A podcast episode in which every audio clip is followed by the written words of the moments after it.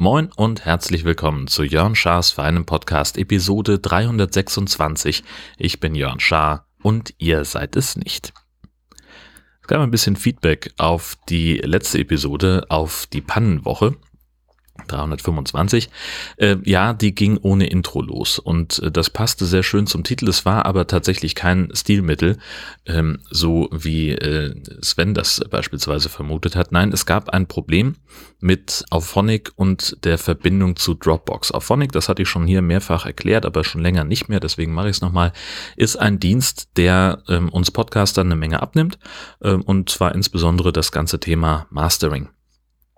Heißt also, ein bestimmtes Lautstärke-Level einzustellen und wenn man mit mehreren podcastet, dann wird das auch untereinander angeglichen und so ein bisschen Unterdrückung von Nebengeräuschen, was weiß ich, wenn jetzt hier ein Brummen wäre oder sowas, äh, dann wird das rausgefiltert. Was das noch macht, ist eben in so viele verschiedene Audioformate zu speichern, wie ich das gerne möchte. Das heißt, das kann ich alles auch grundsätzlich selber, aber es ist viel, viel einfacher, das auf Phonic machen zu lassen, weil es halt einfach irgendwie normalerweise in die Dropbox legen, paar Metadaten eintragen, drücken und fertig.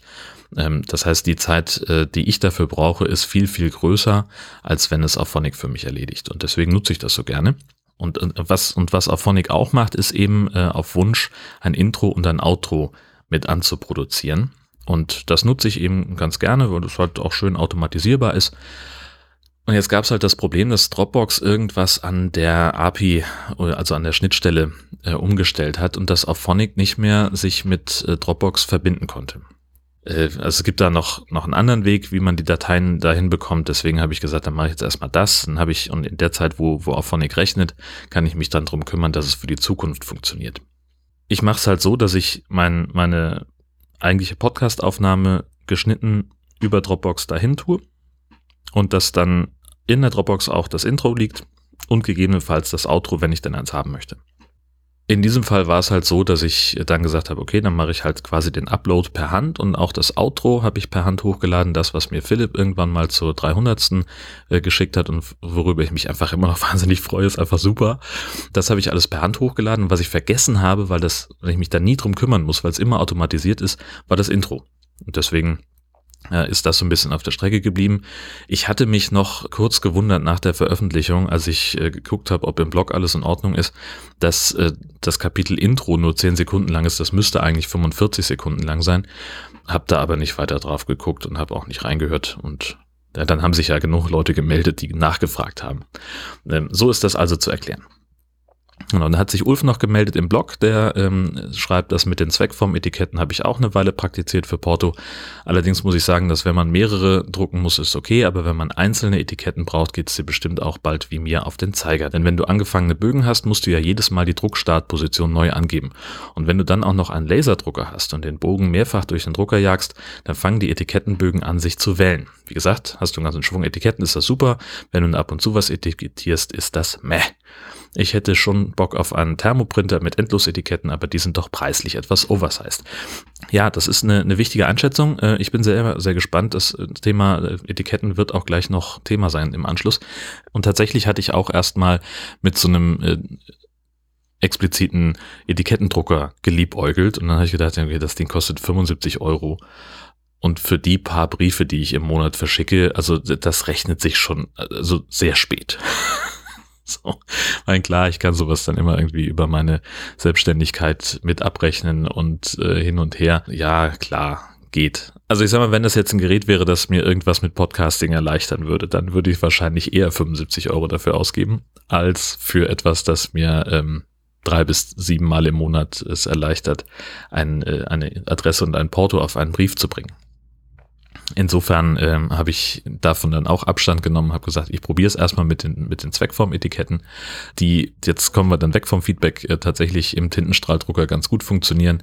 Das habe ich jetzt ausprobiert. Was ich natürlich dann wieder irgendwie nicht bedacht habe, war, also man kann halt bei diesem Internet-Marketing, kann man entweder nur das Porto draufdrucken oder schon gleich Adresse und Absender mit hinzufügen. Da habe ich natürlich überhaupt nicht drüber nachgedacht, dass nur weil ich da einstelle, ich habe diese Etikettengröße, dass sich dann nicht der Druckbereich vergrößern kann. So. Klassischer Anfängerfehler. Das heißt also beim ersten Versuch, es hat super funktioniert, es kam aus dem Drucker wie eine Eins. Das Problem war halt einfach nur mit äh, Porto, Absender und Anschrift war es halt dann auf vier Etiketten verteilt, weil ich eine relativ kleine Etikettengröße genommen habe. Ich weiß gar nicht wieso. Ähm, äh, habe ich mir einfach keine Gedanken drüber gemacht. Äh, jetzt, ja, mein Gott, also dann ist es halt quasi für die Briefmarke der Aufdruck, äh, das reicht dann. Und wenn ich das nächste Mal Etiketten kaufe, was wahrscheinlich in ungefähr drei Jahren sein wird, dann denke ich hoffentlich dran, dass ich mir größere anschaffe. Ja, ansonsten war nicht viel los, viel Arbeit. Äh, das hat sich alles so ein bisschen, es war alles so ein bisschen bestimmend. Äh, der, der übliche Wahnsinn ansonsten ähm, führt auch ein wenig dazu, dass ich mit natürlich SH gerade nicht weiterkomme. Diese Fledermaus-Folge, ähm, die liegt jetzt hier schon seit, seit über zwei Monaten äh, und wartet darauf, bearbeitet zu werden. Und ich scheitere da so ein bisschen am eigenen Anspruch. Es soll halt richtig, richtig gut werden, weil ich auch den, den Leuten gerecht werden möchte, äh, die das ermöglicht haben. Ja, das dauert einfach seine Zeit. So, das nervt so ein bisschen. Äh, was ich ansonsten außer der Reihe gemacht habe, war, ich habe mir eine Grippeimpfung geholt. Und tatsächlich ist mir aufgefallen, es war das erste Mal, dass ich äh, losgelaufen bin und eine Grippeimpfung bekommen habe. Ich habe das schon seit Jahren immer mal wieder vor, dann doch irgendwie vergessen und ähm, ja, vielleicht bin ich jetzt einfach durch die Pandemie ganz anders dran gewöhnt, äh, mehr aufs Impfen zu gucken. Ich habe auch ständig meinen Impfausweis in der Hand und denke mir so, ja, okay, irgendwas musst du hier mal auffrischen. Und es wird ja auch dazu geraten, ne? Also jetzt äh, dass die, die letzte Grippesaison im Prinzip ausgefallen ist, weil wir so toll Abstand gehalten haben und so. Und äh, jetzt, wo immer mehr gelockert wird, äh, da so, könnte es eine etwas stärkere Grippe, eine etwas stärkere Grippesaison geben als in den vergangenen Jahren. Und deswegen habe ich gedacht, gehe ich da mal hin und mache das mal. War auch super unkompliziert. Äh, offene Sprechstunde reinlaufen, zehn Minuten im Wartezimmer, Spritze kriegen, wieder raus. Äh, und ganz ehrlich, das Aufklärungsgespräch über mögliche Impfreaktionen hat viel länger gedauert als die eigentliche Impfung mit den Eintragungen in den Impfausweis. Also das war ruckzuck erledigt. Äh, das Ganze habe ich blendend vertragen. Also ich hatte ähm, an der Einstichstelle hatte ich so ein bisschen, ja, wenn ich, wenn ich da rangekommen bin, auf die Stelle gedrückt habe, um zu gucken, wie es mir geht, dann äh, hat es ein bisschen gezwickt. Aber das war auch schon alles. Also da habe ich wirklich äh, offenbar Glück gehabt, denn man hört ja so viel über Leute, die ihre Impfung nicht so gut vertragen. Und jetzt fühle ich mich dann doch ein bisschen besser gerüstet, in die äh, Grippesaison zu gehen und ähm, hatte noch gedacht, Mensch, dann fragst du gleich nach Boosterimpfung. Ähm, aber dann ist mir aufgefallen, ich bin ja noch gar nicht dran. Man soll ja ein halbes Jahr Abstand haben. Ähm, das heißt also irgendwie Ende Januar wäre meine erste Chance. Und äh, da werde ich das, das habe ich mir schon auf meine zahlreichen To-Do-Listen geschrieben, dass ich dann äh, gegebenenfalls mir nochmal eine Drittimpfung abhole. Bin ich mal gespannt, wie das mit den ganzen Apps dann funktioniert. Mit Impfzertifikat in der Covid-App und äh, dieses SafeVac vom, vom äh, Pi diese App, mit der man äh, Impfreaktionen und mögliche Nebenwirkungen erfassen kann, ähm, die sind ja alle Stand heute, glaube ich, noch nicht aus Boostern eingerichtet, aber das werden wir sehen. Ansonsten haben wir Camping Caravan Podcast aufgenommen äh, und haben uns äh, wie immer zum Saisonende mit unserem Webmaster Sven unterhalten. Er hat so ein bisschen von seinem Campingjahr gesprochen und was bei ihm alles äh, passiert ist und das war eine Menge. Da ging es dann auch um den Harz ganz viel und ich habe endlich mal Gelegenheit gehabt, in meinem neuen Buch zu blättern. Ich habe nämlich zum Geburtstag ein, ein Buch geschenkt bekommen, das heißt Einmal mit alles, der Döner und seine Verwandten. Und es ist äh, sehr schön, es ist halt einfach so ein kurzer geschichtlicher Überblick, äh, so wie bestellt man eigentlich Döner richtig, äh, was wie Döner in der in, in Medien und Kultur und, und ganz viele tolle Fotos, also wirklich auch schön fotografiert. Und ein Arsch voll Rezepte. Also so wie machst du ein Dönerbrot, wie machst du ein Lamajun, äh, wie, wie machst du ein Fladenbrot so und, und wie, was für Soßen kannst du machen und wie geht das und dann ganz viele Bauanleitungen, irgendwie 40 verschiedene Dönervarianten. Das fand ich ein bisschen viel. Das wirkte so ein bisschen bemüht. Ich glaube, da hat er einfach noch so ein paar Seiten zu füllen, hat sich da noch irgendwie was ausgedacht und ja, meine Güte, ähm, am Ende noch irgendwie Riesenglossar und eine Liste von seinen Lieblingsdönerläden in fünf Städten und also kann man schön mal durchblättern.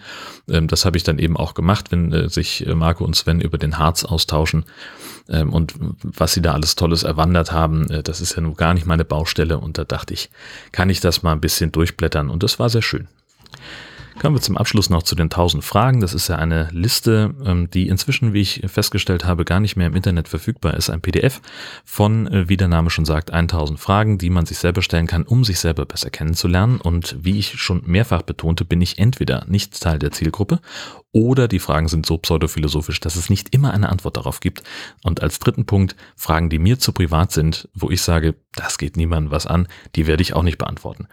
Also am Ende, wenn ihr da ähm, abhaken wollt, werdet ihr nicht auf 1000 kommen. Und wie immer wähle ich per Zufallsgenerator aus, welche äh, Fragen ich beantworte und in welcher Reihenfolge. Geht los mit 274. Bist du gern allein? Ja, das kann man sagen. Ich äh, mag es, allein zu sein. Erstmal, weil ich da in der Regel Gelegenheit habe, Podcasts zu hören und andererseits, weil ich auch einfach gerne mal so rumgucke. Dieses Alleinsein, das geht in ganz viele verschiedene äh, Varianten. Das ist zum einen allein zu Hause zu sein und einfach mal auch die Ruhe hier zu genießen, wenn ich äh, für mich selbst bin, auch mal Sachen zu machen, zu denen ich sonst nicht komme. Und wenn das einfach nur hirnlos irgendwie zocken ist und irgendeine, was weiß ich, City Skylines irgendwas aufzubauen oder Stadtviertel zu verschönern oder weiß der Geier was. Was ich total mag, ist ja wirklich morgens alleine auf dem Golfplatz zu sein. Super geil. Weil, ja, da bin ich einfach mal für mich und, und muss mich um nicht viel mehr kümmern als um mich und das ist, ähm, das ist sehr schön. So, und da, natürlich ist es aber genauso schön, einfach äh, Zeit mit der Herzdame oder mit anderen Menschen zu verbringen. Äh, dafür habe ich die Herzdame ja geheiratet, dass wir äh, auch viel Zeit miteinander verbringen können. Aber nichtsdestotrotz finde ich es auch wichtig, dass man immer mal was alleine macht und, und auch mit sich selber gut klarkommen kann. Das ist ja auch etwas, das man können muss im Zweifelsfall, finde ich. Ist auch eine wichtige Fähigkeit. Alleine mit sich selber klarzukommen, ohne die Wände hochzugehen, ist, glaube ich, sehr, sehr wichtig. So allein für die Seelenhygiene. Frage 75. Wo informierst du dich über das Tagesgeschehen? Ähm, auf der Arbeit tatsächlich. Äh, wie ihr wisst, arbeite ich als Reporter für den NDR.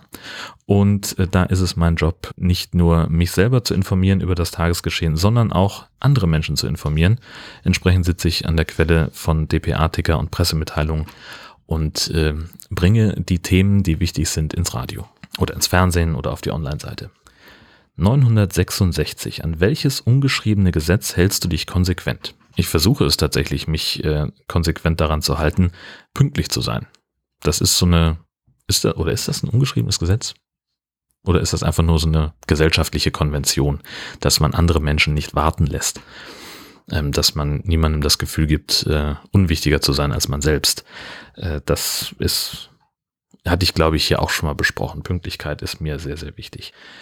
Und dann zum Schluss Nummer 48. Welchen Raum in deiner Wohnung magst du am liebsten? Ja, das ist relativ leicht. Ähm, mein Podcastzimmer ist ganz, ganz toll. Da verbringe ich ja auch die meiste Zeit des Tages, einfach weil das eben auch mein Arbeitszimmer ist und ich im Homeoffice im Augenblick arbeite. Ja, das ist tatsächlich der Raum, wo ich die meiste Zeit verbringe, wo ich sehr gerne bin. Hier ist mein, mein super Schreibtisch und mein ganzes Equipment ist hier. Tatsächlich steht ja hier auch der Fernseher, das heißt auch die Herzdame ist viel hier. Äh, so verbringen wir Zeit zusammen. Das ist doch was Schönes. Nee, und ansonsten halt das Schlafzimmer. Wegen Schlafen. Mittagsschlaf. So wichtig im Leben. Das war's dann für heute. Vielen Dank fürs Zuhören. Ich wünsche euch äh, eine fantastische Zeit, bis ich irgendwann mal weiß, wen ich diesmal zum Rücktritt auffordern soll. Mal gucken, wer da das Potenzial zeigt.